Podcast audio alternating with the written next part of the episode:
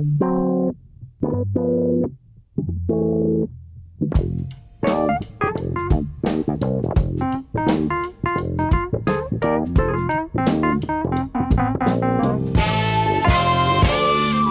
muito bem-vindos ao programa de cultura pop da Rádio Observador, que, e preparem-se para esta introdução, semanalmente coloca em jogo três pontas de lança: Maria Ramos Silva, Bruno Vera Amaral e Pedro Buxeri Mendes. Não precisam de me agradecer. Eles que são também artistas, cada um à sua maneira, numa semana em que falamos precisamente do futuro que espera quem vive da arte. Mas antes, e como seria de prever depois do pontapé de saída deste programa, vamos falar desse enorme, enorme fenómeno da cultura popular que é o futebol na Boa Dica.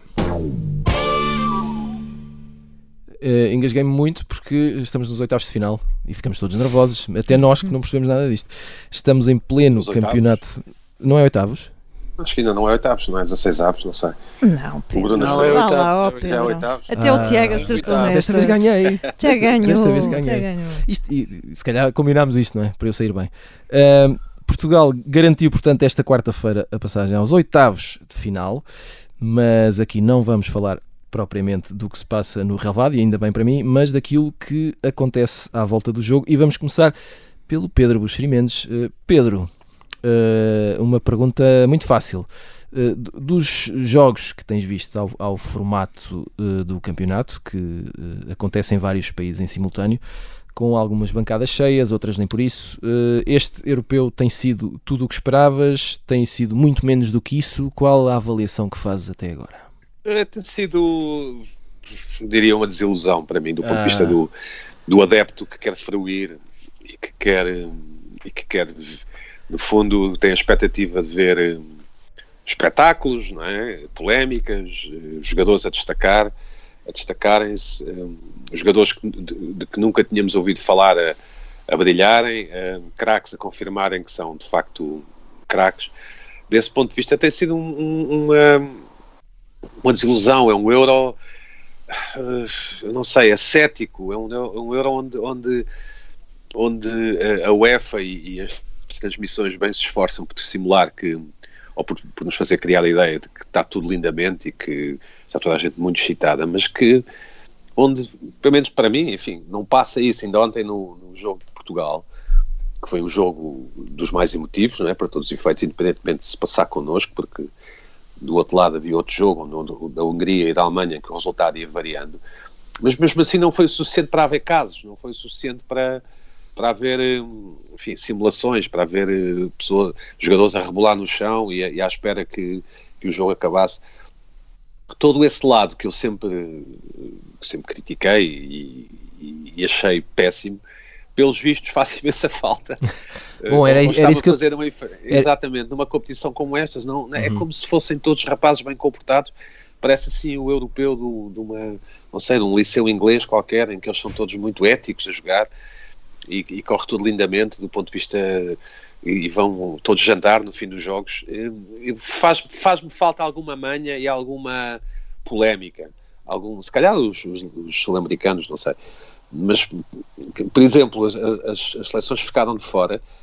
Quer dizer, não sabemos bem quem são e, e não lhes sentimos a falta, é uma coisa não, não, há, não há heróis, não há vencidos, não há enfim. Talvez no teu é, caso é, tam também seja complicado porque tu vens de uma, uma, vitória enorme, não é? Portanto, vens galvanizado de, de, de uma época histórica do teu clube e, e pronto, agora chega, chegas aqui e. Está a ressacar. Não é? Chegas aqui. Não, mas, eh, sei lá, falando singindo uma seleção portuguesa, Portugal, objetivamente, não joga nada, não é? Como nós dizemos, nós gostamos de futebol. Portugal não joga nada, não, não adianta tudo o que queiramos dizer, é, é, é irrelevante. Ponham isto, Mas, no, título, entanto, ponham isto no título. Parece, parece que, no entanto, parece que no jogo de ontem, não sei, ganhámos a batalha do Waterloo ou uma coisa assim, é, é estranhíssimo, é estranhíssimo. Muito bem, um, avançamos aqui para o Bruno Vera Amaral, também ele especialista uh, em futebol à sua maneira. Uh, Bruno, um, tem-se falado também uh, de política em vários casos, tanto em Portugal como uh, na Europa. Uh, há, há, temas políticos em volta deste euro. Um, esperavas isso? esperavas menos política? Um, só podia ser assim ou não devia ser assim de todo? As coisas não se deviam misturar? Uh, menos políticos, eu esperava menos políticos Uhum. em vez de menos política, sobretudo os Ah, nossos ok, políticos. ok. Pois.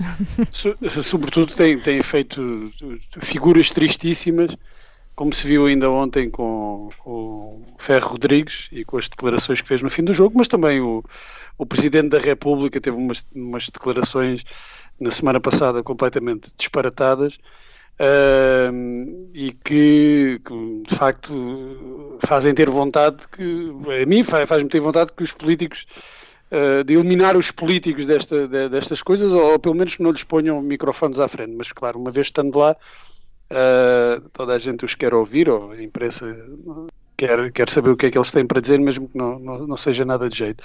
Uh, eu acho que hum, em relação a- às questões políticas Uh, tem, tem existido, ainda bem que, que existem, por exemplo, nós vimos um, como Portugal uh, contra a Alemanha uh, fez o possível para agradecer uh, o envio da, da bazuca, não é? Os alemães não conseguiram a ganha- a ganhar a mais nenhuma seleção e, e esmagaram a seleção portuguesa. Eu tenho, tenho, sou obrigado a ver nisso uh, Um agradecimento. uma estratégia, uma estratégia do nosso Ministério dos Negócios Estrangeiros, usando como instrumento diplomático uh, a seleção portuguesa, porque de outra forma nós teríamos goleado a Alemanha, não é? Uh, e aquilo foi uma, uma, uma- tentativa de agradecimento uh, ou de apaziguamento de- dos alemães para eles não ficarem muito chateados com, com o dinheiro canalizado para Portugal. Uh, mais a sério, acho que a política, uh, quer a FIFA, quer a UEFA, sempre tiveram uma política de não misturar ou, ou- de misturar o mínimo possível Uhum. política com, com, com futebol. Porquê? Porque é mau para o negócio. A partir Claro. do momento em que começas a ter uh, a discutir, a usar uh, o futebol para, para discutir questões políticas, uh, vais ter problemas, não é? Mais cedo ou mais tarde. Uh, agora, é, é impossível uh, impedir que uh, certas discussões de- políticas acabem por também entrar um, nesta, nestes eventos, né, nesta, no, no futebol, quer dizer, o, o futebol são, é, é composto por, por pessoas, por cidadãos, não, não, é, não, não é, é impossível ter ali um, um compartimento completamente estanque e insensível a, a- a outras, a outras discussões. Portanto, o futebol faz parte do mundo, ainda que a UEFA e a FIFA, eh, e neste caso a UEFA, não, não, não, queira, não queira muito eh, que o futebol se misture com essas questões, porque é mau para o negócio. Ou eles acham que é mau para o negócio, ou pode vir a, a- afetar eh, as relações com alguns dos parceiros que para eles são importantes. Basta pensar na organização do Mundial do Qatar. É, se, se fosse pelas, pela questão dos direitos humanos, eh, o, o Mundial nunca se poderia re- realizar no Qatar. E a FIFA, que tem, tem interesse que se realize lá por causa do, do dinheiro, é? do que o Qatar está, está a pagar para ter, lá, para ter lá o Mundial, não pode desagradar ao Qatar. Portanto, eh, não, não, quer, não, não quer misturar, eh, não, não é por uma questão de princípios, vamos lá ver, Eh, é por uma questão de interesse.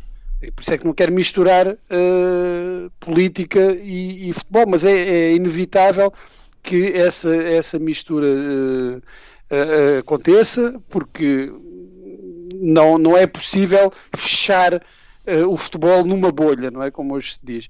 Eh, e vai haver discussões, que são discussões do nosso tempo, discussões, discussões políticas, que, que passam para, para o mundo do futebol e eu acho que não, não há nenhum problema com isso, não é? Acho que somos todos adultos para discutir esses problemas, eh, ainda que o mais interessante no futebol, obviamente, seja, seja o futebol em si, não, não depois as questões políticas. E já agora, rapidamente, o, o- e, e pegando na, na- naquilo que o Pedro dizia, eh, também te parece que tem sido um europeu eh, fraquinho, fraquinho?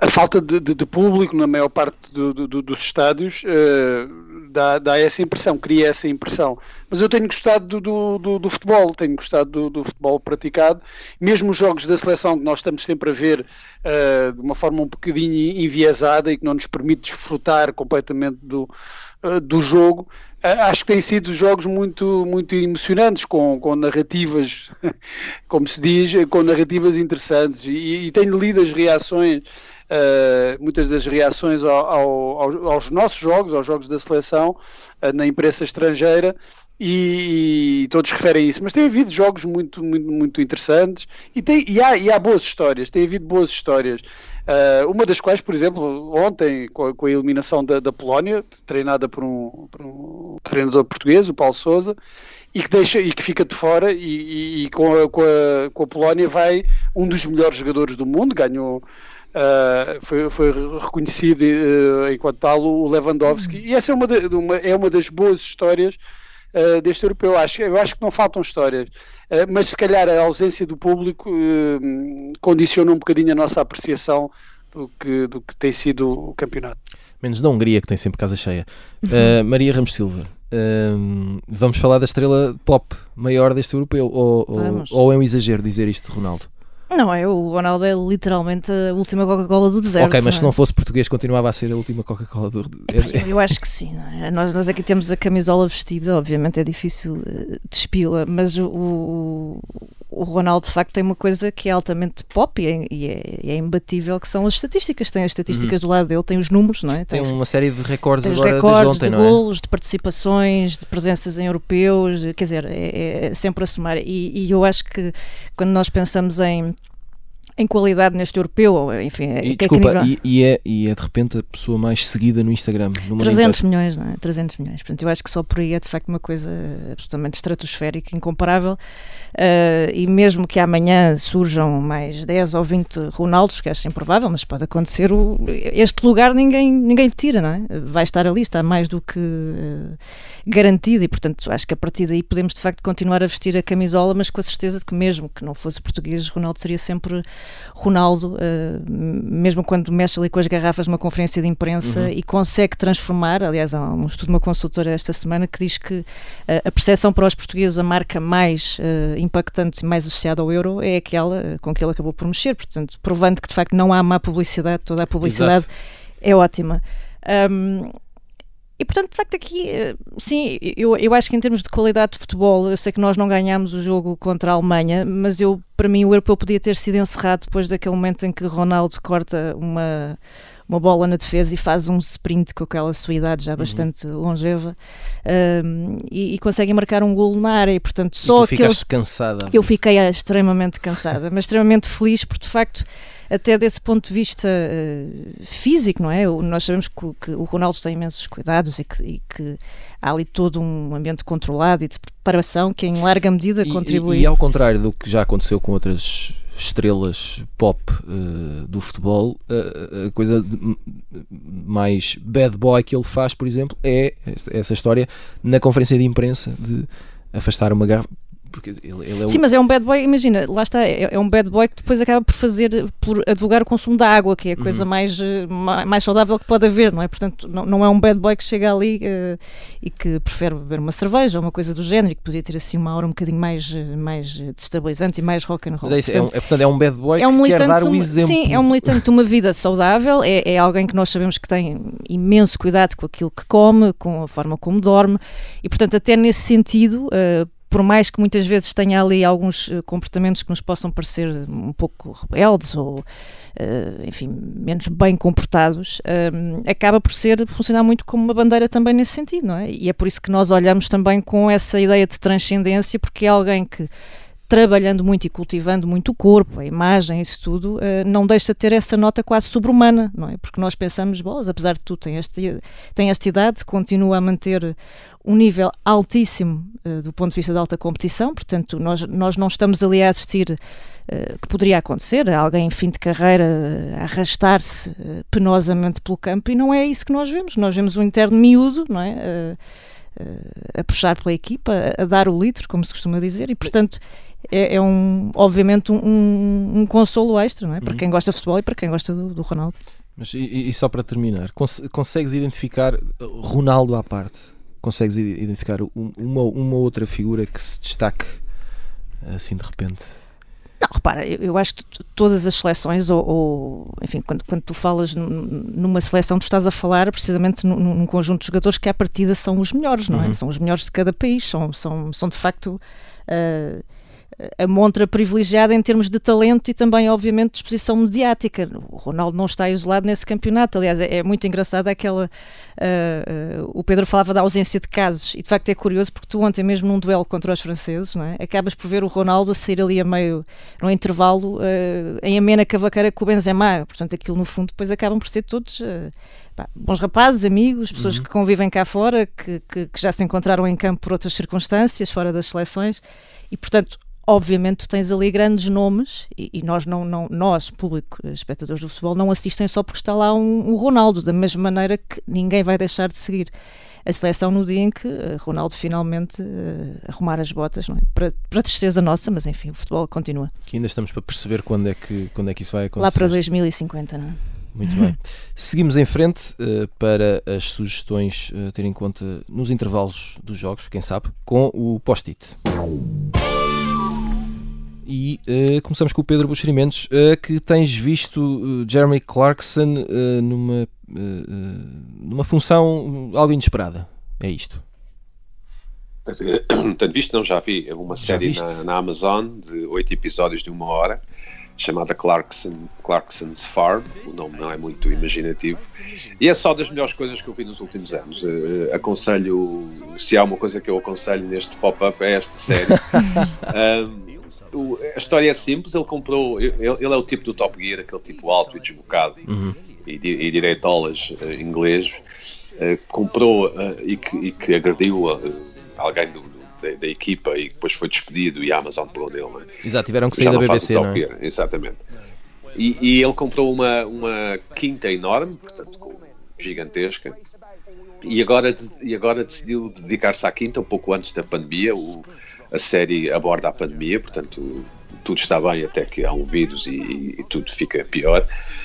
E, e, e, desde logo no primeiro episódio vemos que ele compra um trator, um gigantesco trator Lamborghini, e então ele tenta, uh, tenta e acaba por conseguir ser agricultor, a sério, portanto não, não, é uma, não é uma série em que ele brinca a tentar ser agricultor, não é uma série em que ele tenta de facto ser agricultor com a ajuda de alguns locais que se transformam depois em heróis da, da narrativa. E é de facto impressionante como, uh, como está bem conseguida a série e como de facto trabalho agrícola, mesmo cheio de ciência e de tecnologia e dessas coisas todas, continua a ser um trabalho absolutamente extenuante, esgotante, frustrante. E, enfim, é ver. Clarkson's Farm na, na Amazon Prime. Muito bem, uh, vamos continuar com as sugestões da semana daqui a pouco, até porque chegamos ao final da primeira parte do pop-up. Voltamos a seguir a um curto intervalo. Até já.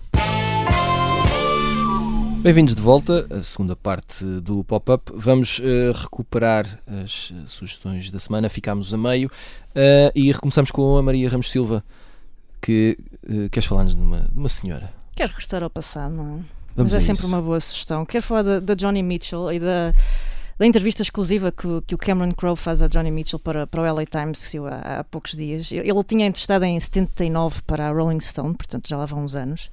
Uh, aqui teve a sorte, de, para além de falar de, com a Johnny Mitchell, de assistir ali uma, ao regresso das, daquilo que, que eles chamam as Johnny Jams, não é? uma pequena sessão em casa onde ela, enfim, abre a porta ali a à música de alguma maneira e alguns, uh, um leque restrito de convidados.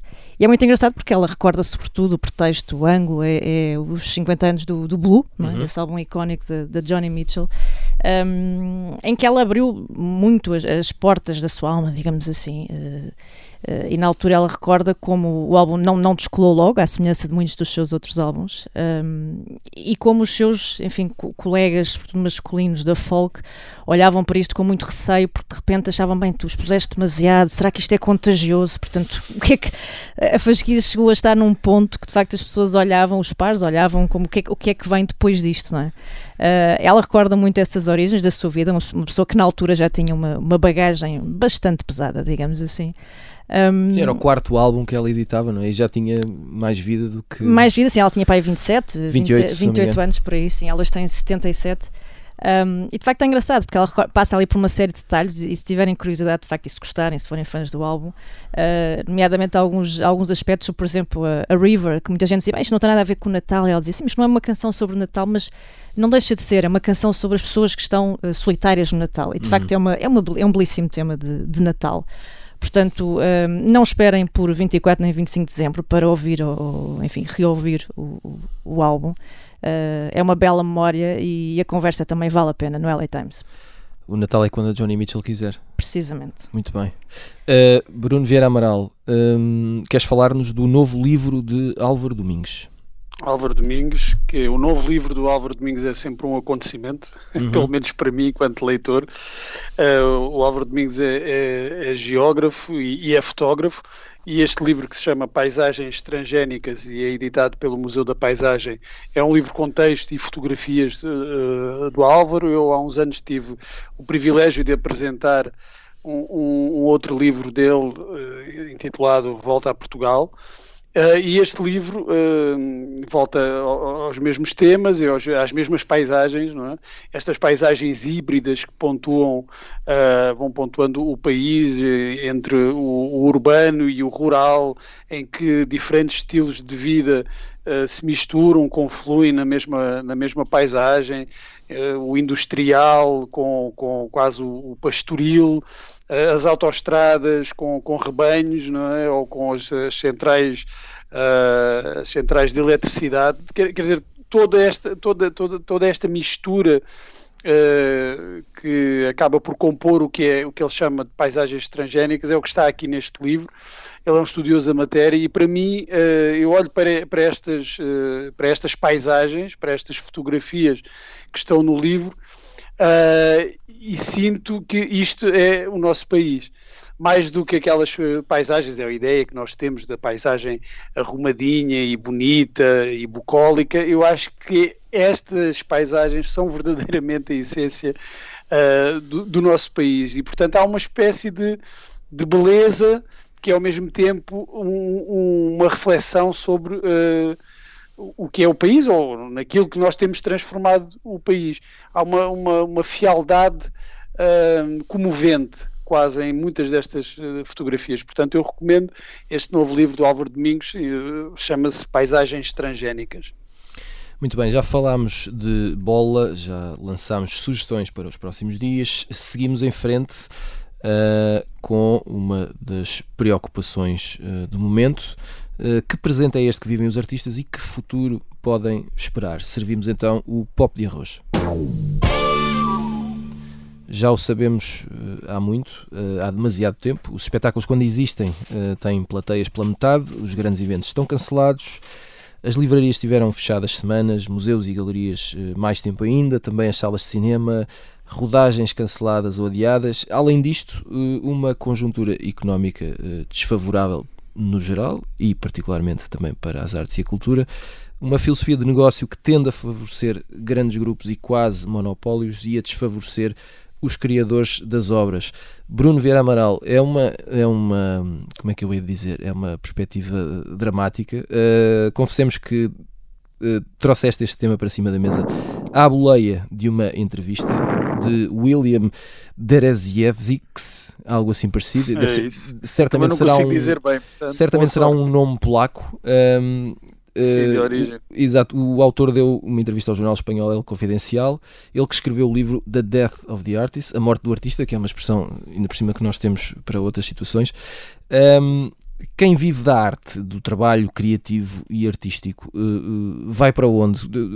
Uh, quiseste também falar deste tema porque tens medo? Vai, vai para o inferno. Exato. Uh, há, há, muitas coisas interessantes que, que este crítico, eu vou-lhe chamar só William, porque de facto o apelido é, é um bocadinho complicado. William D. William D.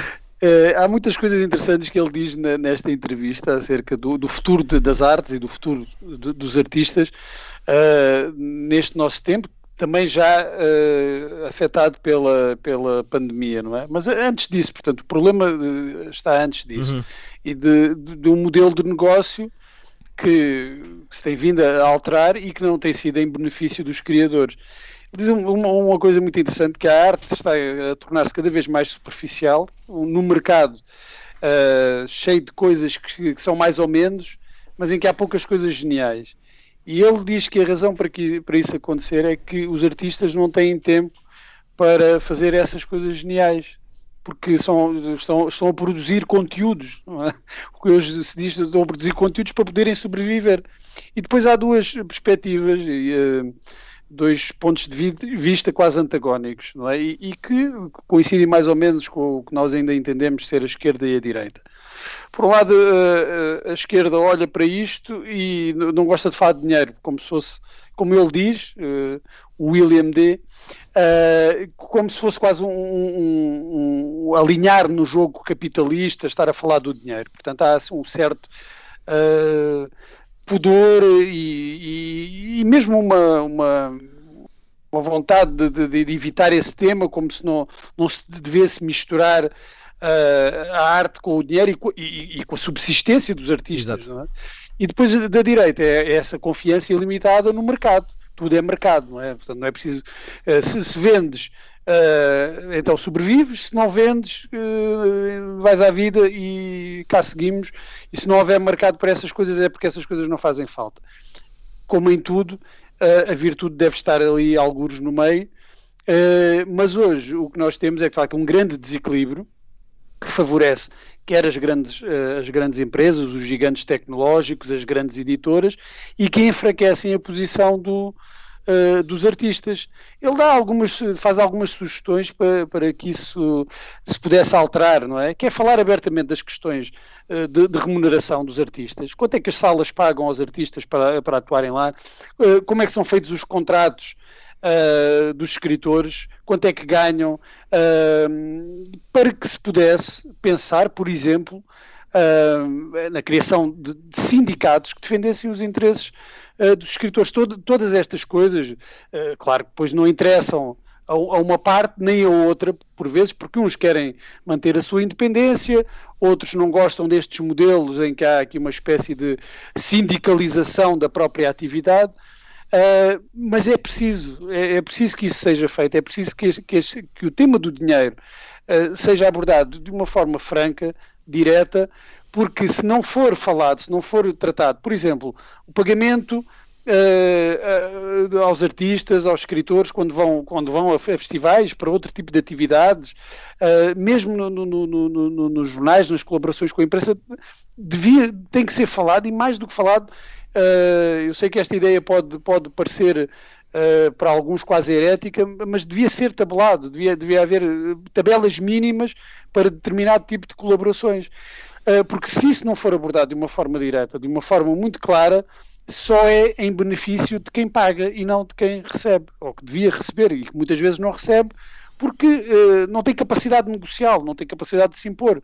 Uh, e cada um, na, na, verdade, esta, esta coisa do cada um por si só favorece uh, as grandes empresas. Eu não quero estar aqui com, com um discurso que sou muito uh, esquerdista, uh, mas eu acho que não é, eu acho que vai muito para além disso. vai, chega ao, à questão essencial, que é a sobrevivência dos artistas, não é? Eh, e que nós cá em Portugal também temos muita eh, tendência de olhar para isto e depois ver os subsídio-dependentes e é muito, vai muito para além disso. Estamos a falar uh, do que é que é importante e a arte é importante das nossas vidas. Pode, pode à partida não, não parecer, nós não sabemos para que é que serve exatamente, mas também não conseguimos conceber a nossa vida sem, sem arte. E, e para haver arte é preciso que, que haja artistas a, a trabalharem, não é? Uh, e, e esses temas Uh, que muitas vezes não são abordados como a questão de, de, das remunerações, do dinheiro que é pago aos artistas, uh, se, quando não são abordados, normalmente é, é em, em, desfavor, em, em prejuízo do, dos artistas. E isso deve ser discutido e é uma das coisas que é, que é analisada neste, neste livro, que eu não li, mas a entrevista é muito interessante e eu recomendo a todos que se interessam pelo assunto. Uh, Pedro Buxerimentos, uh, também neste, neste livro e nesta entrevista uh, se fala de tecnologia, tecnologia do ponto de vista de métodos de produção criativa e artística, métodos de distribuição. dirias que a tecnologia tem culpa, entre aspas, do, do ponto a que chegamos, que está a ser mal utilizada ou a partir do momento em que surge com a força que tem surgido, é inevitável que mude a forma como nós consumimos a, a arte é? e, e, o consumo depois influencia, obviamente, a produção. Um, como é que te situas aqui no meio de toda esta confusão? Bem, a, a tecnologia, por um lado, permitiu a que muitas mais pessoas pudessem ser eh, artistas, não é? Uhum. se pudessem exprimir. Eh, nós hoje temos pintores uh, de iPad, não é? Uhum. Temos compositores uh, que, que usam um computador, não é? Que não, não, não, se calhar no limite nunca viram um instrumento na vida, sim, mas, sim. mas têm ao seu alcance softwares e bases de dados que lhes permite fazer música. Por outro, eh, ajudou aí muito o, o, chamado consumidor, não é? Antigamente nós para termos música tínhamos que a comprar e, e acumular, seja vinil e depois CDs, e, ou cassetes ou o que fosse, exato, e mandar fazer estantes e ocupava imenso espaço. Uh, com a desmaterialização, uh, junto, ou, ou, somos piratas, como muita gente é, uhum. ou compramos uh, faixa a faixa, não é? Por já nem sei quanto é que é, 10 cêntimos, ou o que for, ou, ou um dólar. Um, e, e, e eu, eu é, é, um tema difícil isto do Covid e, e da arte, porque, porque tudo o que é dito é verdadeiro e válido, e ao mesmo tempo é mais ou menos inútil. Uhum. Eu, eu, eu, falando por mim, o Covid destruiu não sei se para sempre, espero que não, mas, mas, mas não tenho a certeza que não seja para sempre, mas distribuiu uma certa ideia de coletivo, de querer estar onde as outras pessoas estão.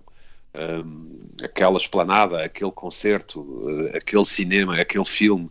Eu não eu deixei sequer de seguir os, o cinema, no, nos, as estreias dos filmes, quanto mais ir ao cinema.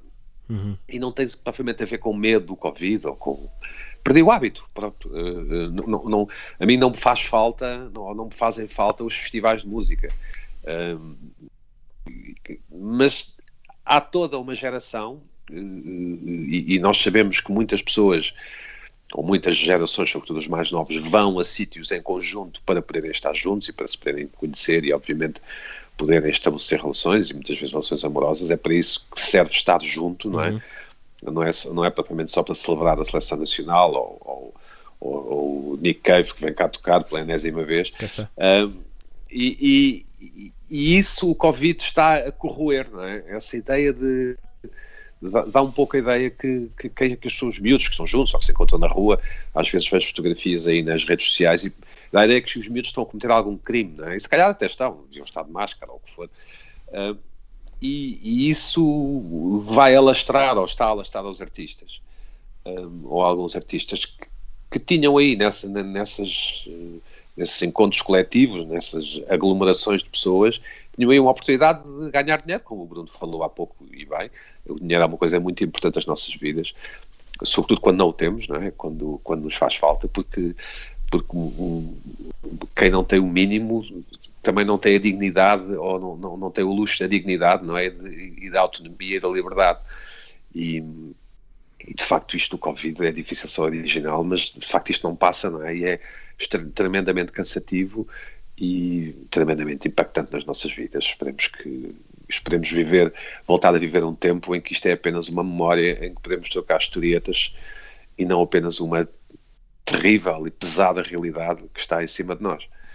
Uh, Maria Ramos Silva, como, como dizia o, o Bruno, um, as dificuldades não são de agora, naturalmente que a pandemia as, as tornou mais evidentes, não é? Ou, ou, ou, fez com que eh, tudo tivesse uma consequência eh, muito maior e muito imediata. Um, este pode ser eventualmente um ponto de viragem precisamente porque expõe essas fragilidades de, de, de todo um ecossistema, ou achas que a diferença entre quem pode ser artista e quem uhum. não pode vai acentuar-se ainda mais. Porque o que acontece agora, e tem tendência a acontecer se nada mudar, é que quem pode dedicar-se às artes, em princípio, será mais privilegiado, porque pode dar esse tempo, uhum, não é? Sim. Sem esperar uh, uh, a tal remuneração certa ao fim do mês e sim eu não sou de facto assim muito otimista uh, infelizmente porque aliás há, há, vários estudos estudos recentes e não, não só cá eu, eu cruzamento temos com um estudo até de um professor de economia dinamarquês erro portanto estamos a falar de um, de um meio absolutamente insuspeito nesta nesta matéria em que poderíamos achar que as coisas eram um bocadinho mais mais desenvolvidas ou que haveria maior sensibilidade e ele por A mais B explica que há uma, uma probabilidade muito maior de um artista ser uh, oriundo de uma família abastada, portanto, ter meios suficientes para conseguir subsistir para lá Uh, dessa, dessa atividade. Não é por acaso que muitas vezes, uh, ainda em Portugal, se costuma, uh, em conversa, perguntar: Ok, tu pintas, mas e, e, o que é que fazes? Onde é que trabalhas? Não é? Eh, como se as coisas, enfim, não, aquilo não fosse a tua atividade principal, uh, partisses, obviamente, Exato. do princípio de que não vais conseguir pagar contas okay, com aquilo. Pintas ao fim de semana, mas. Exatamente, portanto, é uma espécie de apêndice da tua uhum. ocupação principal, não tem, obviamente, essa valorização. E, portanto, é, é, muito difícil nós imaginarmos de facto que alguém possa uh, viver de alguma forma relativamente confortável uh, e em paz com aquilo que faz quando estamos a falar das artes e de, enfim, das próprias indústrias culturais, explorando, explorando isso. Uh, a pandemia fragmentou de facto a experiência que nós temos, como o Pedro falava, e alimentou também ali um bocadinho aquela ideia meio um, fantasiosa. Enfim, nós andámos durante algum, alguns meses encantados com os músicos que estavam às varandas, não é? Uhum. E achámos aquilo tudo maravilhoso e consumimos teatro online e, enfim, achámos que os livros eram uma coisa fabulosa. Mas depois as coisas amainaram uh, e de repente nós assistimos a enfim, em elencos também na internet, por exemplo, as profissões mais indispensáveis uh, que a pandemia vem-nos mostrar, de facto, uhum. que estas profissões eram absolutamente indispensáveis. E estão lá os médicos, e bem, os enfermeiros, os caixas de supermercado, uh, os motoristas de autocarro.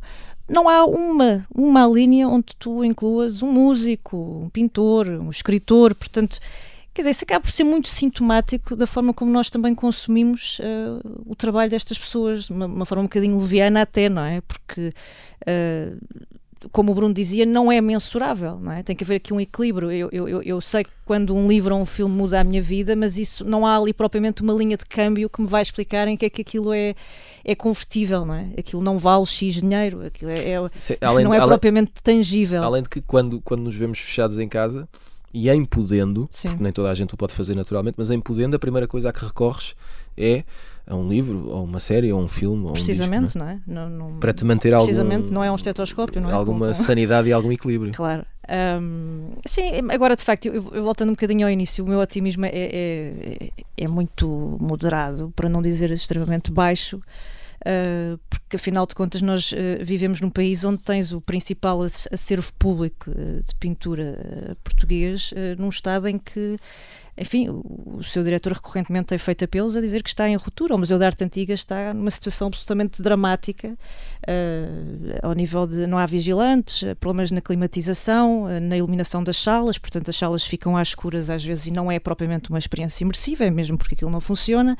Uh, e, portanto, quando não há vontade e não há capacidade de resolver uma situação tão, uh, enfim, tão urgente como esta, eu não sei honestamente o que é que um artista ou um aspirante artista neste país uh, pode, de facto, almejar e pode pode esperar, portanto não sei se é suficiente ou se é, enfim, se vale a pena estampar numa t-shirt, talvez não, mas se calhar um bocadinho menos de Sevilha, um bocadinho mais janelas verdes às vezes fazia-nos bem para, enfim, dispersar aqui um bocadinho as, as prioridades. E se calhar ficamos assim com esta frase, não é? Uh, neste tema, porque uh, calhou muito bem. E antes do final do programa, vamos fazer a habitual viagem no tempo com o Isso é que era bom. E por esta ninguém esperava, meus amigos. Uh, o filme Dia da Independência precisamente aquele protagonizado por Will Smith, em que ele persegue uma série de, de extraterrestres uh, malvados, estreou-se há 25 anos e a pergunta é qual o vosso filme catástrofe ou pós-apocalipse ou sobre invasões alienígenas favorito e porquê? Uh, Maria, estás com a bola nos pés? Continua. Olha, este, este, tipo de filmes eh, Apocalipse não são Vais propriamente. Não, não, são os meus favoritos, okay. não são. Acho este interessante. Um, eu acho que é um filme aqui um bocadinho incontornável, não sendo, obviamente, para mim um dos, um dos grandes filmes, mas acho que sei lá, tem, tem que constar em que, numa lista destas, que é o Titanic, não é? Em termos de cultura pop. Ok. Naufrágios, tragédias, também, não sei se configura também aqui para Pode a lista. ser, pode ser. uh, Mas, uh, foi ao fundo com imensa gente. Sim, é? recordo num filme recente que foi que, que- que de alguma maneira também. hum, enfim, recordei quando, quando começou a, a pandemia, que é o contágio. Uh, Uhum. de alguma maneira Sim, aquilo sim. parecia quase meio profético, não é? Antecipou ali um cenário. uh, eu na altura lembro de achar aquilo muito claustrofóbico, de facto, porque nós tínhamos ali, enfim, imensa gente a morrer, aquilo era uma, uma Um coisa vírus descontrolado. um vírus descontrolado e, e de repente isso afinal não, não nos parece assim tão, tão novo porque enfim acabou por estar entre nós portanto Uh, Bruno Vieira Amaral, um, qual a tua preferência neste campeonato? Eu, eu gosto do, do, do dia da independência e lembro-me na altura. É um mau filme, mas eu, eu gosto. Sim, sim, percebo-te. percebo-te. Uh, e, gosto, e gosto de rever ali alguma, algumas partes. E lembro-me na, na, na altura em que, em que estreou, em 1996, eu creio que estreia precisamente no dia 4 de julho, Uhum. no, no- no- nos Estados Unidos, e lembro-me da. Na, na altura foi, foi, foi assim um, um acontecimento e, e, e quando, quando passou o anúncio, acho que no intervalo do, do Super Bowl, do, do- da final do campeonato de futebol americano, eh, houve, houve um grande frenesi e só se falava do, do, do filme que vinha aí e que ia, ia arrebentar com, com, com isto tudo e, e em parte arrebentou, acho que o maior sucesso, o maior sucesso de. Eh, mas para, para mim, eh, o filme Catástrofe me marcou mais, eu era muito miúdo eh, e vi-o na televisão, eh, foi a Torre do Inferno. Eh, e a Torre do Inferno no início dos anos 70 e tinha um elenco eh, extraordinário, Steve McQueen, o Paul Newman, William Holden, Faye Dunaway, Fred Astaire, Richard Chamberlain, portanto era assim um sonho, eu tinha a mania das grandezas nos filmes, Eh, era um sonho de juntar no, no mesmo filme quer dizer, no- nomes maiores que deviam estar ali a fazer, alguns deviam estar ali a fazer um, um grande frete, mas para mim era assim o pináculo do, do cinema espetacular, não é? Que, que eu não vi no, no- no cinema, mas no, no pequeno ecrã e devo tê-lo visto quase de certeza ainda a preto e branco. Muito bem, uh, para fechar, Pedro Buxerimentos, qual a tua catástrofe filmada favorita? Eh, quer dizer, tentando ser aqui original e um pouco irritante, são os filmes do, do James Bond, não é? porque normalmente o vilão Nada James irritante, Bond. Pedro, nada irritante, bem pelo ou quer contrário. conquistar o mundo ou destruir eh, a lua Sim, ou sim. coisa qualquer. Verdade. Eles acabam por ser os meus favoritos, mas, mas lembro-me bem da, daquela era do Armageddon e do, Uhum. e do Independence Day. Ah, a questão é que nós sabemos que vai sempre correr bem, não é? Mas olha, um, um, um filme recente eh, deste tipo e que, e que não é nada mau, que é um- uma maneira muito portuguesa de dizer que é bom, Exato. é o World War Z, aquele filme Com o Brad com Pitt. o Brad Pitt, que é Uhum. um filme que não é nada mau. Eu pensava que era uma charupada, mas não, não é nada mau. Muito bem, Olha, fica. o, filme- o livro é melhor, é, um- é um clichê, mas é É verdade. pá, é- exato, essa frase, enfim. É, é um, é um clichê, mas é, é- é mesmo verdade. O filme, o, o livro é, é melhor. É, é escrito pelo filho do Mel Brooks. Cá está. Ah, boa. Tem que ver, tem, tem que investigar. Quando, já sabem, quando não souberem o que ver, ouvir ou ler. Eh, agora, agora estou a ler a biografia do Cardoso Pires, não tenho tempo para. Ah, já ouvi. Ainda não ouvi falar. Muito bem, chegamos ao final de mais um pop-up e voltamos uh, na próxima semana. Até lá.